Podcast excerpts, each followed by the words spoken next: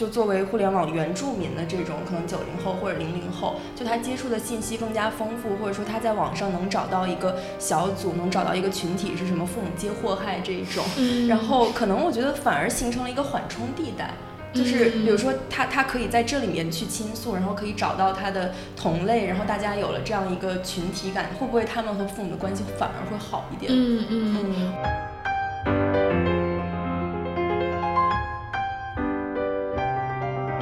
我们今天总讲说西方的心理学，西方的这样的精神分析的体系，它其实是有一个完美人格的范本的。就比如说我们治疗一个人，要把他治疗成什么样的人，对吧？他有一个目标，那这个目标显然就是西方文化下自由主义的这样的个体。但是这个目标其实并不是普世的，它现在仿佛变成了一个普世的。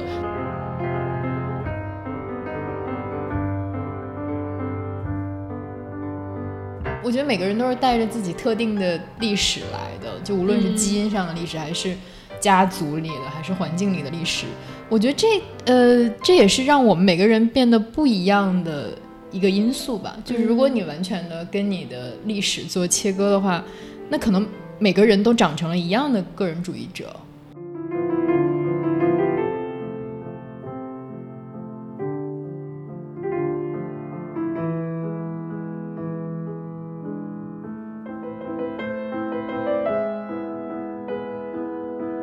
大家好，欢迎收听新一期的《剩余价值》，我是张之琪，我是傅世野，我是黄月。哦，那今天又是我们三个在一起录节目了。然后我们今天还是想聊一个老生常谈的话题，就是原生家庭。哦，在大概十几期的时候吧，那是第几期我都不记得了，挺早的，挺早的。然后我们之前聊过一个。从那个吴谢宇弑母案开始，是的，生发出来的关于美国的弑母文化和原生家庭迷思的一期节目，是我们目前播放量最高的节目，对对，是我们节目的 高光时刻。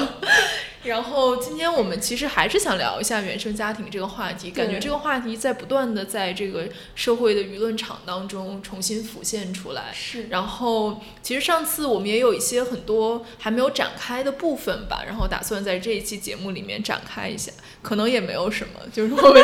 这一期已经词穷了，感觉。尤其是我们刚刚坐下来已经聊了半个小时，聊差不多了，感觉深刻剖析了各自的原生家庭，然后发现这些都不能播。是的，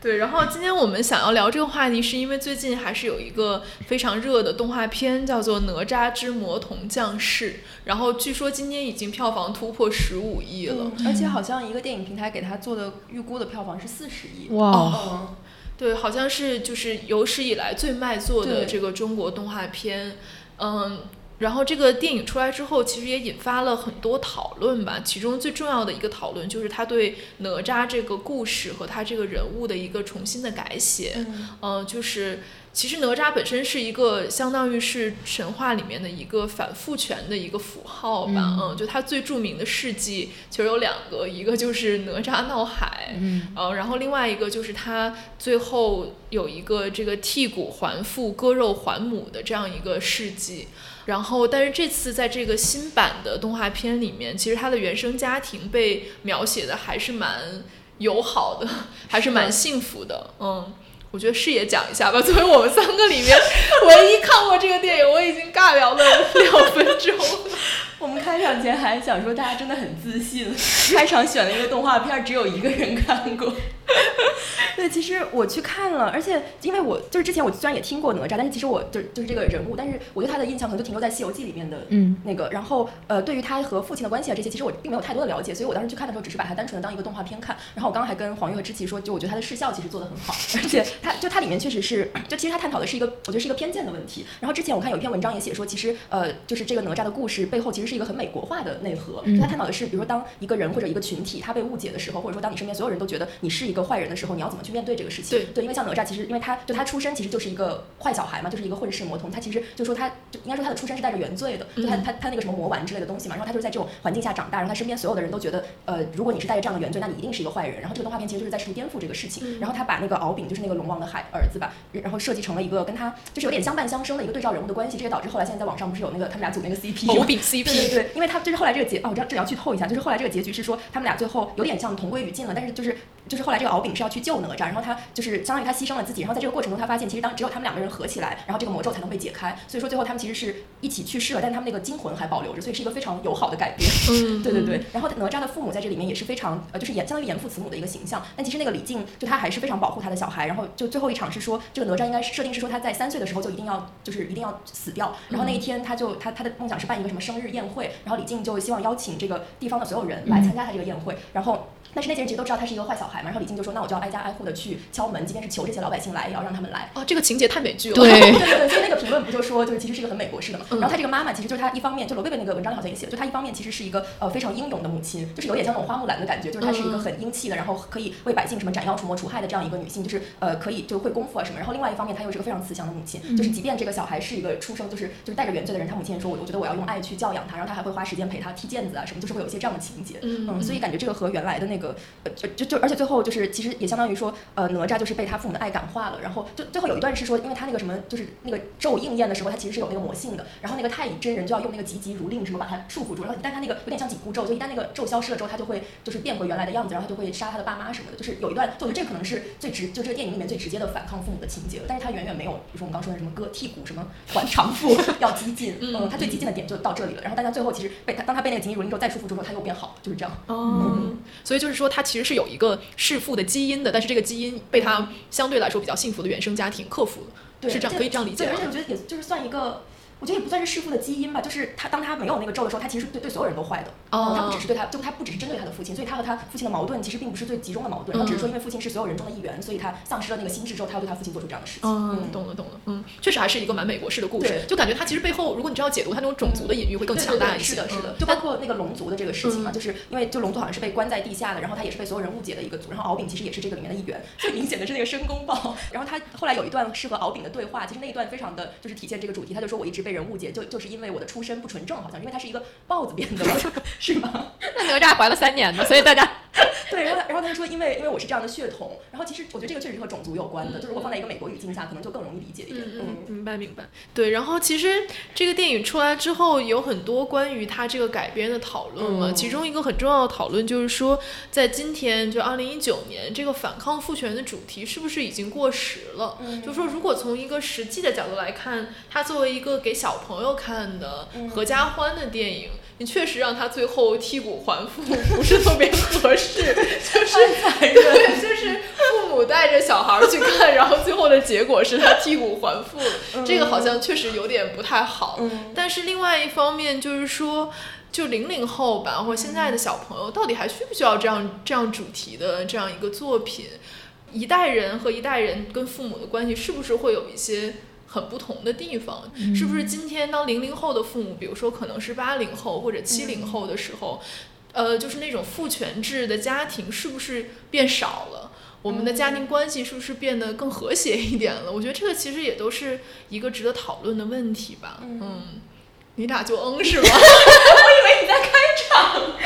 话题向何处？没有，我想到昨天我看了那个是孟大明白写的嘛，就是讲那个杜江的，然后它里面就讲到一段说杜江教育孩子的方式，就我觉得他是那种可能比较典型的八零后城市家长，就是我记得我以前看那个他和他和霍思燕的一个采访，然后那个他们俩就是说，如果我的就是如果他以后喜欢女生很好，喜欢男孩也很好。就是就是他其实是一种非常开放的观念，但是就像刚之前说，就是是不是这一代八零后或者九零后，当他们做了父母之后，父权制的这个东家庭会不会更少？这个我觉得其实不一定，就是就是可能我们视野中更多的是城市的接受过教育的这些家长，对吧？然后你比如说，如果你把这个事件再放到说乡村啊或者什么其他的地方，其实我不太知道。也不太能想象得出来，就是那些地方的他们的父权制是瓦解了吗？还是说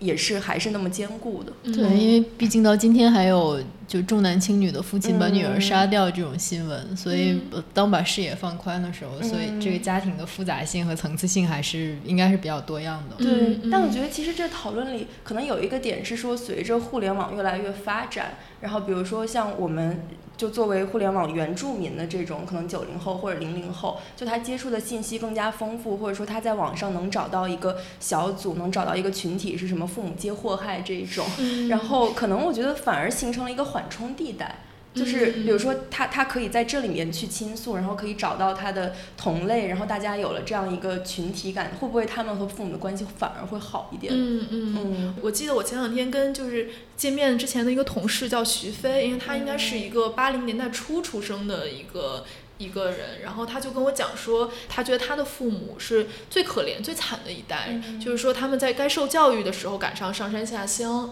然后在就是该工作赚钱的时候又赶上，比如说国企改制下岗，就是他们的父母大概就是五零后的中国人嘛，那他就觉得说他们那一代父母其实是没有任何资本可以留给下一代的，所以比如说如果你是一个出生在七十年代末八十年代初的小孩儿，你基本上是就是一个白手起家的状态，你不能从你父母那里继承到什么东西。嗯。他就说会很羡慕，比如说我们这一代人九零后的小孩儿，比如我们的父母肯定要其实是赶上改革开放的那一代那一代父母，他们可能会经济实力上或者说他们受教育程度都会好很多。嗯。然后，但我我在跟他聊天的时候，我就想说，其实这个是也你也可以从另一个角度来看这个问题，就比如说。他们这一代父母，当他们这个八零后的小孩儿长大了之后，他们跟父母之间的权力关系很快调转了。就当他们独经济独立了之后，他们是比父母更有钱也更有知识的一代人。但是我们这一代人好像就更复杂一点，就是我们长大了之后。也许我们比我们父母受了更好的教育吧，但是我们显然是在经济实力上很难超越我们父母这一代人的。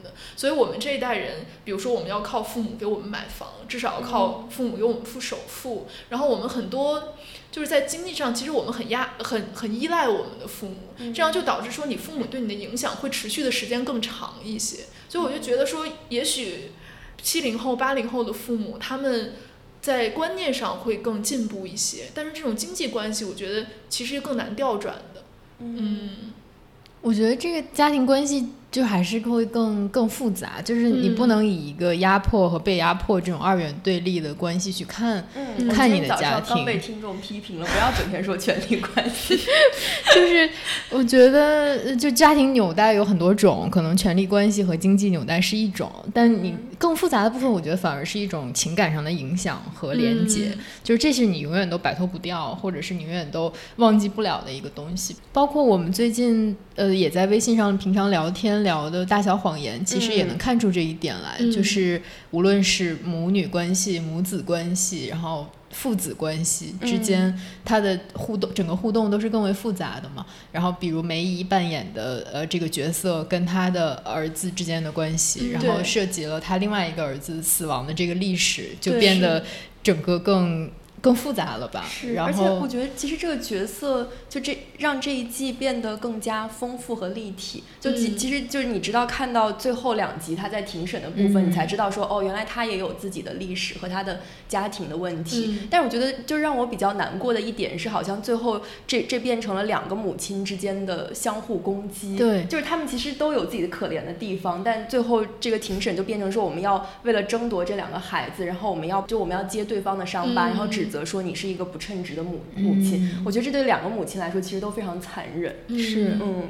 对，我们给大家大概再科普一下这个背景。嗯就这个剧今年是播第二季，然后它第一季主要的剧情就是妮可基德曼扮演的这个女主角，她老公是长期家暴，嗯然后。呃，最后的结局就是说，她老公对她施暴的过程中被她一个嗯。闺蜜见到了，然后她闺蜜就一冲动把她老公推下了台阶。然后当时现场的目击证人就是她和她的一群闺蜜，大概五个人，然后她们就决定一起向警方隐瞒这个事实，就是说她老公是失足摔下去的。然后第二季的开场就是她老公的妈妈，就也就是她的婆婆，就是这个梅姨扮演的这个角色，她在儿子死后又来到了他们居住的这个城市，然后她就开始又搅动了新一轮的这个风波。嗯，然后最后的最后这个这一季的结尾就是以一段法庭戏作为结尾，就是说这个梅姨要跟妮可基德曼争夺她两个孩子的抚养权。嗯。对，而且我觉得她这里面就就虽然我那天看豆瓣有很多人说觉得第二第二季的剧情特别肥皂剧啊什么的，但是在我看来，就是觉得第二季就是它其实呈现了每一个女性的困境，是然后的。这一些嗯困境里面其实就包括我们刚就黄玉姐说到这些复杂的原生家庭的问题。那比如像那个 Bonnie，就是啊，这能不能剧透？就是她不是她在最后一集还是倒数第二集才说她当时是是想其实是想把她妈推下去，是的，就是她其实也是一个家暴的受害者，她从小她妈妈是对她施暴是的。其实我看到那里好震惊啊，就是是我没有想到是而且这样的一个他爸爸爸应该是在长期的生活中对这种暴力是视而不见的。其实他们家有点像那个苏大，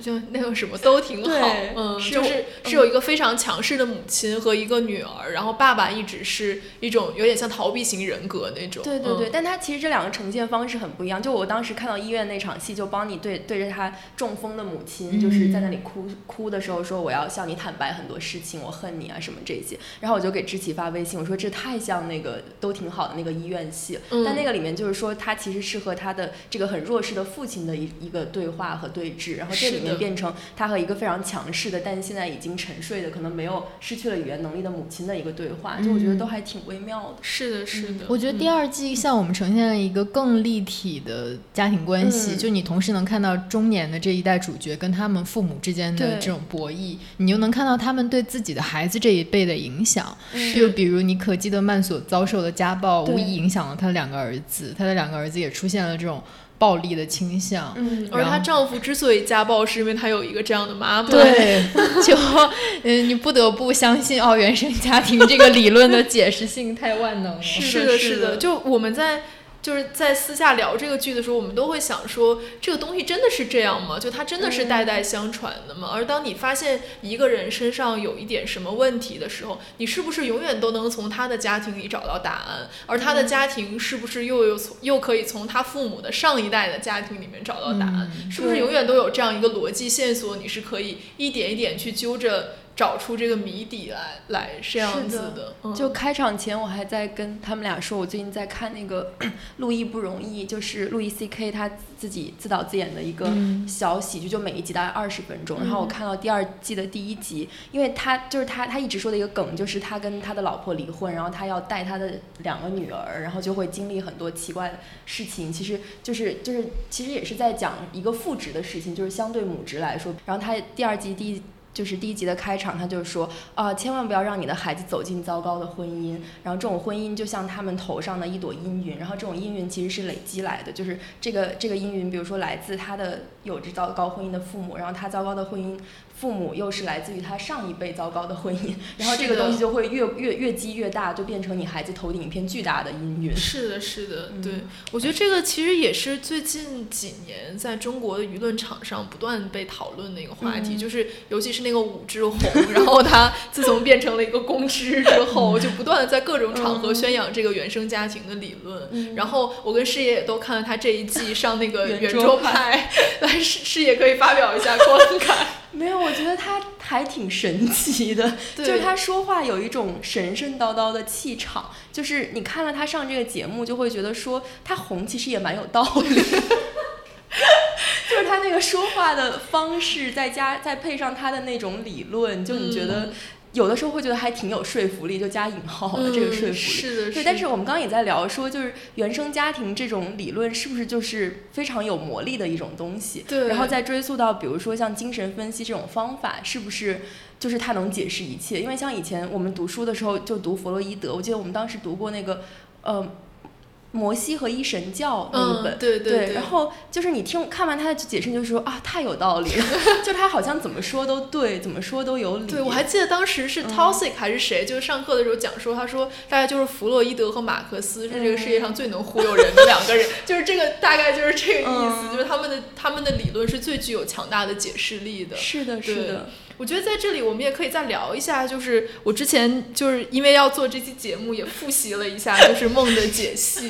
对，还真真的去复习，真的真的真的复习了一下，就是这个其实还挺有意思，就是它其实也是一个很偶然的事情，就是因为弗洛伊德的这个这个理论，其实它的它它有一个类似于一个隐喻嘛，就是这个俄狄浦斯王这个故事，然后俄狄浦斯王这个故事就简单的讲一下，就大概是这个人他从小就被预言说他将来会弑父娶母，然后因为有这个预言，他父母就把他抛弃了，在他很小的时候，然后他就阴差阳错到了邻被被一个邻国的人收养，反正最后就他还是弑父但是在不知情。的情况下，这个故事，这种故事其实，在那个希腊神话里还蛮多的嘛。它主要讲的就是说，一个人你无论如何是不能跟你的命运做斗争的这样一个主题。然后就是在十九世纪末的时候，就是这个剧就是重新翻牌的这个舞台剧正在欧洲巡演。然后在巡演的过程中，弗洛伊德就就偶然看到了一场。然后他看到了一场那个时候他的父亲刚刚去世，然后他就沉浸在他父亲去世对他的影响当中。然后他看了这个剧之后就觉得说他他就从里面找到了一些灵感，然后他就给他一个朋友写信，然后他在信里就说：“我发现我对我母亲有着始终如一的爱恋，而对父亲却是挥之不去的妒恨。我认为这可能普遍存在于人类的幼儿期。”哦，然后他就以这个剧为一个灵感，然后相当于就就写了这个《梦的解析》这本书嘛。然后这本书里，他相当于就重新解读了这个故事，然后就他不把它解读为一种人类的自由意志和命运之间的矛盾，而把它解读为说，就是一个男人生下来，他第一个性冲动的对象是他的母亲，然后因为而因为这个，他第一个仇恨的对象就是他的父亲。嗯，对，然后他在里面还提到另外一个就是莎翁的那个哈姆雷特，他就讲说哈姆雷特为什么是一个优柔寡断的复仇者，不是因为他本身性格的缺陷，而是因为他的叔父相当于实现了他不能实现的欲望。就是他哈姆雷特不就讲说他叔父把他的爸爸杀了，然后娶了他妈妈嘛？就其实是这个是狮子王的故事，对，狮子王的故事，对。但其实这个是哈姆雷特自己也想干的一件事儿。他是这么解读的，对，然后，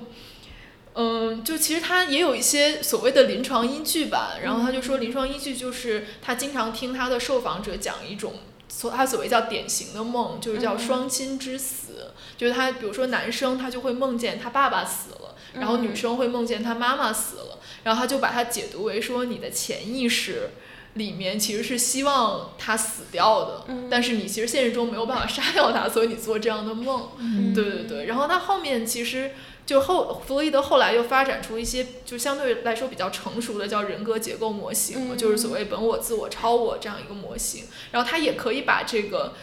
这个就是弑父娶母的，这个叫俄狄浦斯情节纳入到这个模型里面去。然后他就讲说，一个人的本我相当于他的潜意识本能的部分嘛，其实是渴望独占母亲的爱，所以想杀掉父亲。但他的自我就相对来说更理性的部分，就会知道说，其实父亲的力量非常强大，所以他一直会有一个阉割恐惧，就男生会有一个阉割恐惧，然后他其实不敢去反抗他的父亲，真的杀死他的父亲，所以他就这样就产生了一种压抑的这样一个机制嘛。然后他要怎么解决这个压抑的机制，就是通过他要认同他的父亲，嗯就是想成为他的父亲，把他的父亲。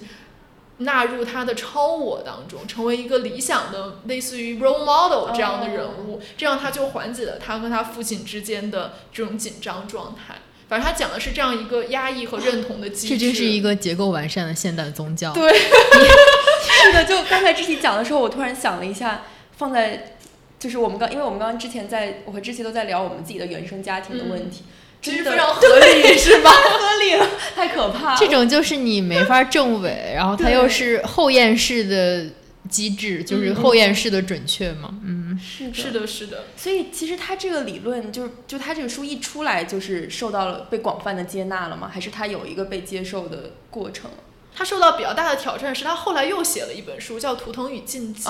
然后他是用它来解释整个社会的模型。他比如说，他就会讲说，因为人人们有这种俄狄浦斯情节，所以说有很多部落会有一些禁忌，或者说一些共同体会发展出一些宗教来制约这种情节。所以他用它来解释，相当于人类的文明的发展，包括一些宗教、社会制度、文化习俗的起源。就在这个过程中，它其实是遭到了非常普遍的质疑。对，因为它其实是。它不是像人类学那种，比如田野调查，真的到一个什么那种部落里面去调，它真的是以这样一种逻辑推演的形式，就是空想出来。对来分析的，所以就变成说很，它这个这个书后来被翻译成英文之后，就受到了学界很大的攻击。但其实这个也是一个。我觉得是很有意思的问题，就是说你这个俄狄浦斯情节到底是因还是果？就是它是因为人类真的有这样一种本能的冲动，导致说我们社会需要有一些制度来规训它，还是说因为社会普遍的压制，社会压抑了家庭，压抑家庭压抑了个人，所以才导致说你产生了这种俄狄浦斯情节。就这个因果，其实你有点难说清楚。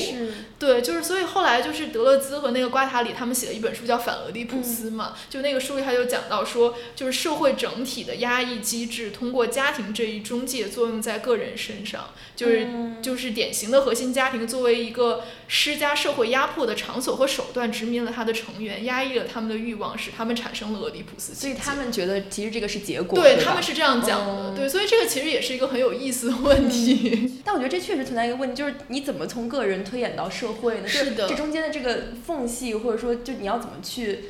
就实现这个跨越？呢？是的，对吧？就而且也刚才就是涉及到我们刚才谈的归因的问题嘛，就是当一个人你感受到了。呃，原生家庭当中的紧张关系的时候，到底是不是因为你跟你父母两个人之间的关系，还是说我们其实有一个更大的社会的现状在这里？它作用于家庭，家庭又作用于你。对。我想到我看那个多丽丝莱辛写我的父亲母亲，就其实他的家庭背景是比较复杂，就他母亲其实是本来可以上大学，然后他父亲也极力的想让他去上大学，但他母亲为了反抗父亲，因为他母亲不喜欢他继母，然后所以就去了呃当了护士，就那个时候是非常卑微的一项工作，就是他在书里不断的用的一个词，就是要去给穷人洗屁股，就是然后他就去当了护士，然后就在一战的这个呃医院。里面认识了多丽丝莱辛的他父亲，当时他被战争夺走了一条腿，后来他们全家搬到非洲去，因为他们那时候有安置退伍老兵的这么一个一个福利，相当于你去那边可以种茶叶、种烟草，然后可以赚钱。但他们去了把家安置好之后，发现根本不是这样。然后他妈妈在去了非洲之后，也陷入了非常严重的焦虑，他觉得他妈妈。从早到晚都在抱怨自己生病，然后她其实你想一想，当时在战争过后，一个女人带着她残废的丈夫和两个孩子去到一个完全陌生的地方，要完全自己选一片空旷的土地搭起一个农舍来，然后她妈妈还想保持知识分子那种自尊，还要给她两个孩子读书。就当时多丽丝莱辛在非洲完全没有耽误阅读，就基本英国所有的儿童画报、儿童童话，他妈妈都给他邮寄来了，就被他那些。苏格兰工人的邻居看到之后觉得异常的惊讶，他妈妈还会弹琴给工友听，然后就是他妈妈试图在那种非常贫瘠的环境里维持一种有尊严的生活，然后但是同时这种生活又压迫着他，就是 crazy，就是非常的歇斯底里，他试图去控制他女儿的生活，然后。他儿子七岁了，还在管管他叫宝宝，然后所以多丽丝莱辛后来就说，他想不断的逃离他母亲，他非常恨他母亲，他觉得他母亲要控制他，要把他推到那么一个他梦想的位置上去，但同时他又理解他母亲，就是在这种一种后战争的时代里面，这么多的困难加诸一个女性的身上，等他们想回到英国的时候，其实已经完全回不去了，等于他。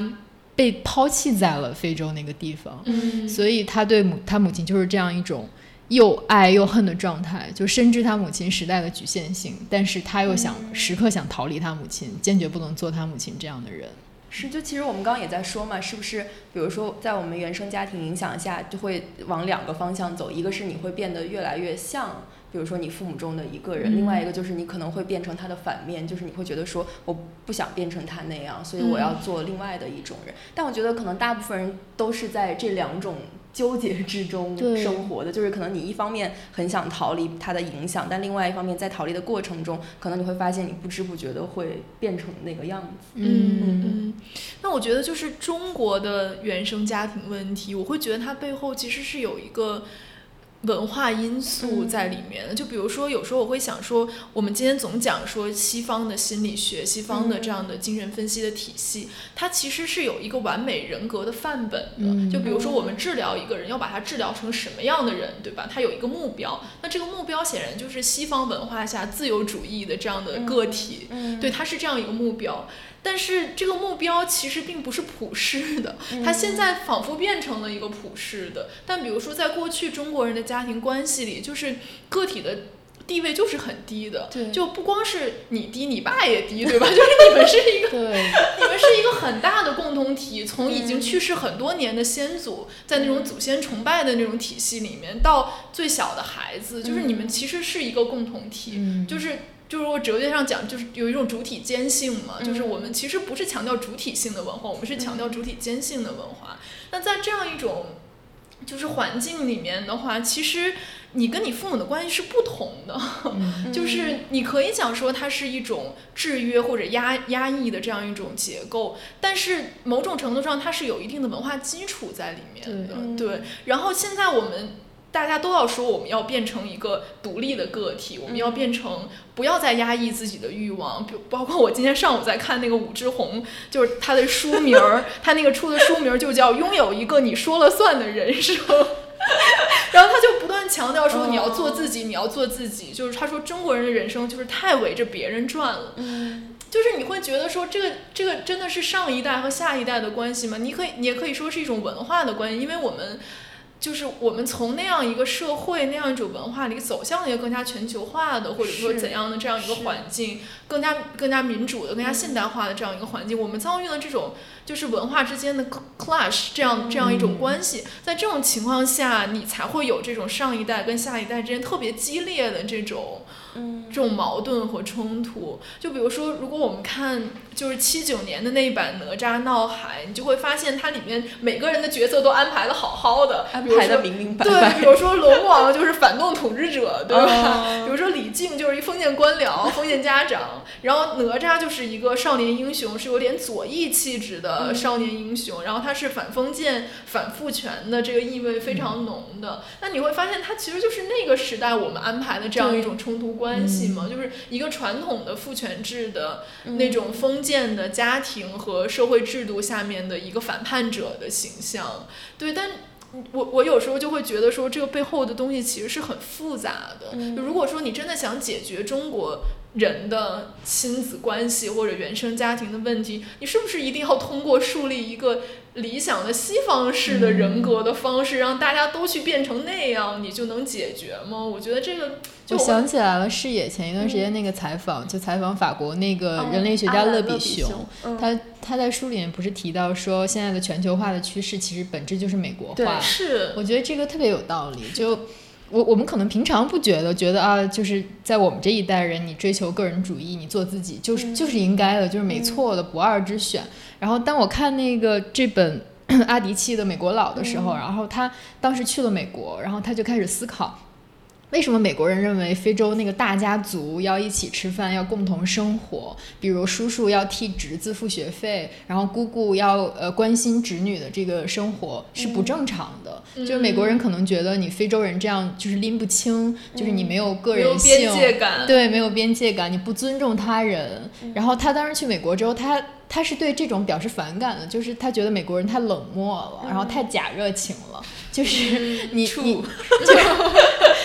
就其实你的那种所谓的自由和个人主义背后是是冷漠，然后是不关心，然后但他在是一种现代性。对 但他在美国生活了几年之后，再回到非洲，他又会觉得啊，这种没有边界感让人太不舒服。哦所以这个真的是一种可能东西方文化的一种冲突，而不光是过去跟现代的一种冲突。我觉得黄月姐说这我特别理解，就是包括像现在我回国之后，我爸就经常调侃我说：“你在中国就过着一种美国式的生活，就你带着美国式的观念，然后说那你为什么要生活在中国呢？你就去美国好了。Exactly，就是 《美国佬》这本书说的呀，就是就是因为他回到了非洲，他的非洲同胞管他叫美国佬。哦 但他在美国的时候，他根本不是美国佬，嗯就是他既跟美国黑人不同，他跟美国白人更是有着天壤之别。我觉得这确实是个问题，就可能也是，比如说像我们这种在全球化的背景下长大的这一代的小孩儿，你要面临的问题。你的身份被悬置了。对，就是对我来说确实是这个体验。就比如说，而且因为我其实家里也是从一开始从北方迁到南方，然后现在我像我回老家，大家也不觉得我是北方人，他们就会说啊你是从南方回来。那你从国国外回来，我爸又会觉得说你为什么带着这种西方人的观念，就强调边界感啊，然后讲究原则啊，然后那你在中国做事情就是就是不不一样啊，中国就是一个人情社会啊，就是你一定要去看看那本美国的。我要我要去看，又被黄月姐安利了一本书。对，我觉得这确实是我们面临的一个困境，就不光是在生活中，还有就像知琪刚刚说的，我们要怎么处理和原生家庭的问题，对吧？因为像现在很多就是所谓的市面上比较，就除了武志红这种啊，就我觉得像像罗贝贝这样的公号，其实他宣扬的也是这种，就是知琪刚说的西方的比较，就它变成了一种政治正确，对对对，它确实是一种所谓白左式的政治正确。是的，但是但是其实你说践行起来真的是那么容易吗？或者说你真的就能够？就是就是好像说你在一个真空的环境下，我就做一个自由的独立的人。就是你身边其实还是有会有很多情感的牵绊，然后会有更复杂的情境。我觉得这个就是把原生家庭的概念扩大了，变成了一个原生国族。嗯，就是你你你已经在原生家庭里，你可能已经不认同上一辈，或者你被上一辈所压迫，你想去改变，想要不同。然后，但在这个语境下，就是你已经不认同你的。比如你你你的国族的这个文化，然后你向往一种更西方的文化，那你怎么办？对，就不知道，没有没有解答。嗯，对，就包括我，我之前就有看那个北大的一个老师，他叫徐凯文嘛，就他就讲说，他希望能够有一种根植于中国文化的。就是心理治疗的方式，就是当然，我觉得这个其实听起来也稍微有一点神棍了，但是我我就会感觉说，其实我觉得他讲的也有道理，就是你真的是要用别人的。cure 来解决你自己的病吗？就包括我我自己做心理咨询，我经常会问我心理医生说：“你觉得我这样还不算我行我素吗？你觉得我这样 就是鼓励你说你有被压抑的部分，你为什么不能说出来？你为什么不能怎么怎么样？然后我有时候就会觉得说，我这样我在我的这个社交环境里面，所有人都讲说你不要讲话这么难听，你已经。太直接了，说话，你能不能稍微克制一点？然后到了到了我的那个咨询室里面，然后心理医生还要跟你说，你不要压抑你自己哦。你确定你这样咨询再久一点不会精神错乱？我觉得你这真的就是一个身体力行的实践，就是 就是在看用西方的疗法能不能解决我们本土的问题，对吧？但我觉得这个问题其实就也很像我们以前读书的时候讨论，比如说西方的理论到底能不能解决中国的问题，对吧？其实就是它是一个问题，但是这个问题好像讨论了这么就是很长时间，也就并没有一个很明确清晰的解决方案。是，就是我们永远要就是在讨论普遍性和特殊性的问题。是的，对。这个话题已经扩大到这样了，已经从哪吒替父还骨跟跟自己的父亲切割，变成了从西方文化中回来如何与与自己的本土文化切割。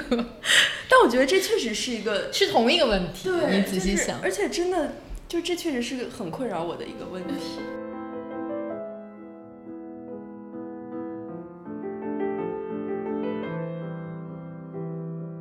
每个人生命里已经或者将要经历的那些情感，他们走到最后，终于坦白说起。在中信大方推出的新书《最后的访谈》中，你会看到六位文坛巨匠在人生最后阶段的坦诚告白。他们谈作品，谈名利，谈金钱，谈爱情，谈生活琐碎，也谈自己不得不面对的恐惧与孤独。剩余价值现在联合中信大方推出优惠活动，听众朋友只需在淘宝搜索“中信大方图书专营店”，点击进入，点击联系客服，在对话框内输入汉字“剩余价值”，即可获得最后的访谈系列专属优惠券。请跟随剩余价值一起聆听海明威、博尔赫斯、马尔克斯、冯内古特、波拉尼奥和大卫·华莱士生命中最后的文学声音。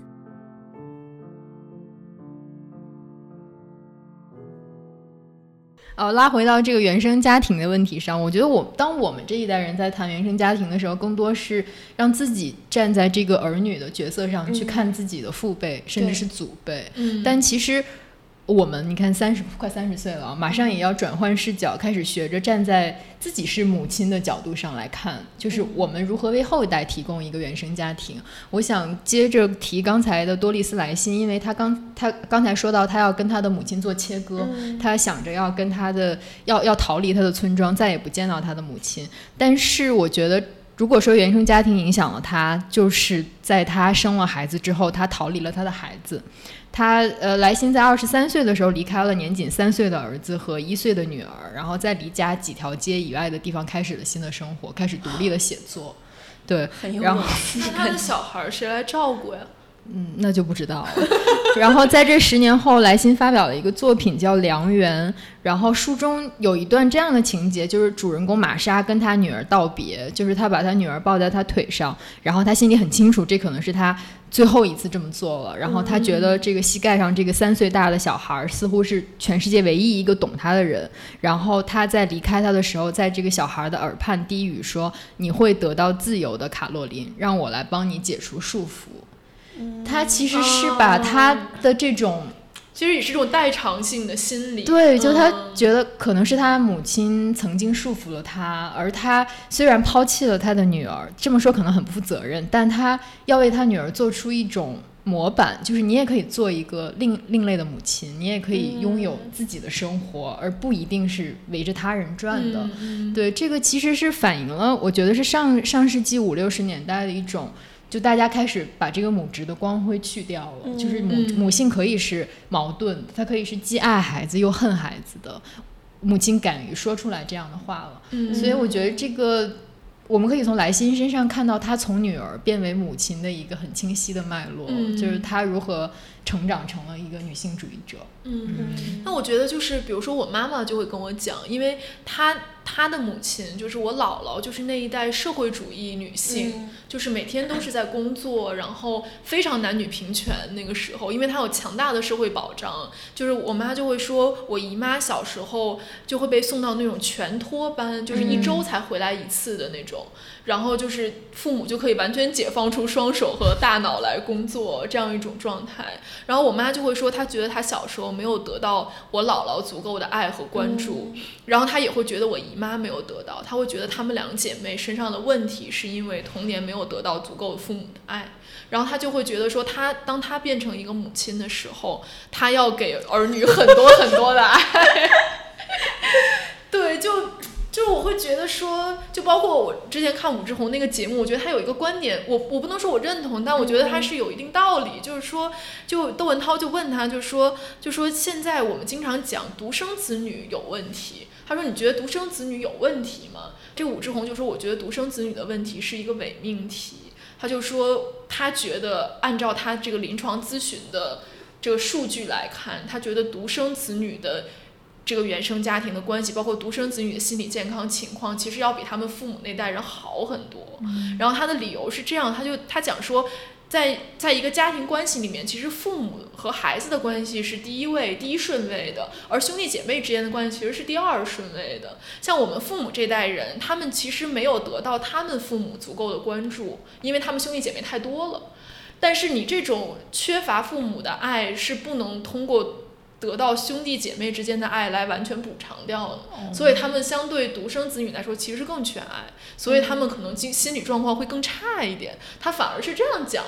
对我就会觉得说，嗯，就某种程度上来说，我觉得其实也也有一点印证这种，就是为什么。比如说，当我们的父母这一代人成为了父母，他们会很溺爱孩子。我觉得一方面是，也不能说溺爱吧，就他们对孩子的关注和爱是很多的。一方面是他们只有一个孩子，另外一方面是不是也有这种补偿的心理？就是说，他们小时候其实是没有分到多少父母的爱的，而他觉得这个可能是他的一个缺憾。但是你如果按照这个思路来讲的话，那来新的孩子会不会因为缺少母亲的爱，又开始控制自己的下一代呢？所以你如果，所以说原生家庭还是一个陷阱吧？就在我看来，就是你会不断的依照他这个两个路径去走，要么是依从他，然后要么是反叛他。是，嗯嗯，对，我觉得其实就就像我们刚才讲的，如果它真的是一个代代相传的这样一个像魔咒一样的东西的话，到底有没有一种真正的？就是剔骨还父的可能性，就是你到底有没有一种可能性，是你真的可以跟原生家庭决裂，逃离出原生家庭，然后但你身上其实是不带着原生家庭的烙印的。我觉得这个其实是感觉上并不是一个可能的方向。是对，因为我觉得其实他这个。就是剔骨还父的这个故事，其实它本身有一个很强烈的这个这个逻辑，就是说，因为如果你作为一个儒家的传统里面，其实它是很重视身体的，就是你跟你父母的关系，其实是因为你是身体发肤受之父母嘛，所以说你才要。通过这个剔骨还父、割肉还母的方式，跟这个父母切割干净。对他，但他其实是一个隐喻层面上的，就是更多的是一种姿态，它是一个行为艺术。是的，是的。就你会发现，说他最后的结局是走向了一种灵魂的自由，就是他当他的灵魂去了什么。极乐是西方极乐之后，他好像就真的挣脱了现世所有的这些羁绊什么。但你他其实是不不具备一个，它是个符号嘛，它不是是不具备一个现实的参考价值的。是的。就比如说你现在。能跟这个剔骨还父什么真的能类比的，就最多就是我不要父母的钱了呗。又回到了经济基础问题上。但这个好像也不能，并不能解决你跟父母。就像我们刚才讲的嘛，就是经济只是一方面嘛。你是的，就好像之前那个都挺好里面，它其实就是讲的是这样一个反叛的故事嘛。就是说，当一个女孩子她不再接受父母的任何一点经济支柱支支援，然后她。变成了一个很独立、很成功的这样一个年轻女性的时候，她仿佛就脱离了她原生家庭的掌控。但事实上，这个剧本身也告诉我们，这没她没有脱离嘛。对，其实就是更复。就我我在做这个就 是心理治疗的时候，我就会发现说，它其实的逻辑就是说，你跟每一个人的关系都能从你跟你父母的关系里面找到一个雏形。那如果这个是真的的话，当我不觉得，我我不觉得在治疗里你真的能把它当。这么当真，因为我觉得它有时候是一种叙事，未必是说你真的跟你父母的关系会有这么深远的影响。但我觉得，如果它真的是真的的话，那你确实很难切割开，因为你一切的你你跟人相处的模式已经定型了。就不管你面对的对方是一个什么样的人，你好像都只能用那种方式跟他相处。那这样的话，你好像似乎永远都没有办法脱离原生家庭。嗯。我想的问题不是就你如何跟原生家庭或者父辈做切割，而是要不要做这个切割。就是嗯，我觉得每个人都是带着自己特定的历史来的，就无论是基因上的历史，还是家族里的，还是环境里的历史。我觉得这呃，这也是让我们每个人变得不一样的一个因素吧。就是如果你完全的跟你的历史做切割的话，那可能每个人都长成了一样的个人主义者。就不不要这么紧张，就想着完了，我们已经没有一把刀能够剔骨了，然后没有没有一把刀能够把自己跟自己糟糕的家庭分开了。就是，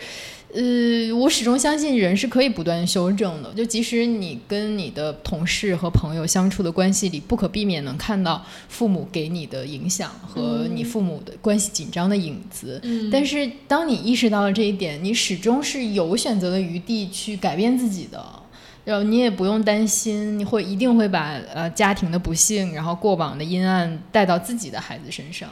但我有时候会觉得说这个东西会有一点矫枉过正，就是因为我们都已经被这套有点洗脑了。就是当你看到一个什么人，你就会想说啊，这一定是他父母或者怎么样，所以就会导致说，比如说最简单的讲，比如我们在择偶的时候，就会说你一定要找一个家庭很幸福的小孩，原生家庭很健全的这样一个小孩。然后，但是你又怎么判断他的原生家庭？你只能用一些非常表面的、客观的标准，比如说他是不是城市出身的，然后父母受过良好教育的，然后家庭不缺钱的这样的一个小孩儿，他就变成了有点像变成一种阶级区隔，反而就是你要怎么去衡量一个人的原生家庭是不是幸福？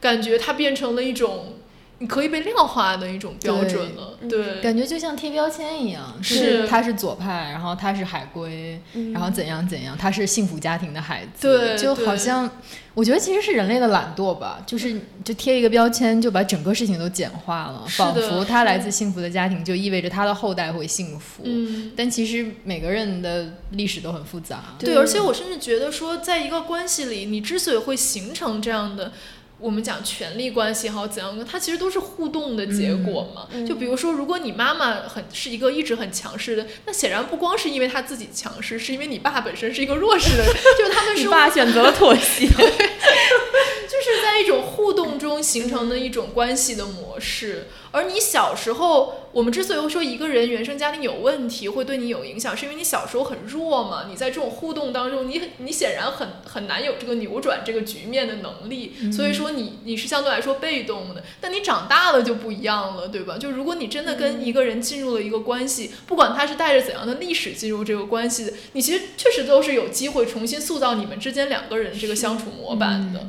对。而且其实也不存在百分百完美的原生家庭嘛，就是其实每一个家庭都非常复杂，然后它里面也有不同的这种 dynamic。当你真正走入这段关系，或者说当你真正开始了解这个人的时候，你就会发现，就他就像黄月姐刚刚说，他也有他的历史，然后他的原生家庭也有他的历史和复杂性在里面，所以感觉确实是需要破除一下这种迷思。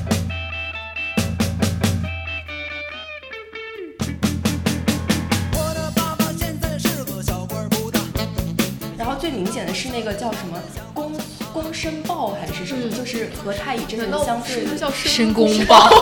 这都给我剪掉。你有没有童年？那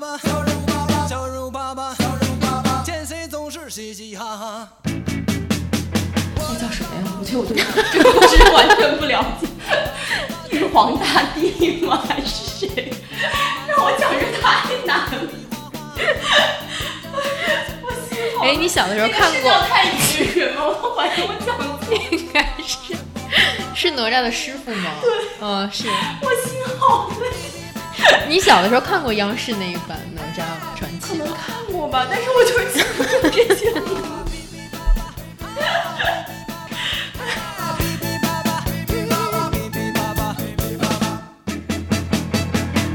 其实他们家有点像那个苏大，就那个什么都挺海，对对都挺好，都挺海是什么？今天大家怎么回事？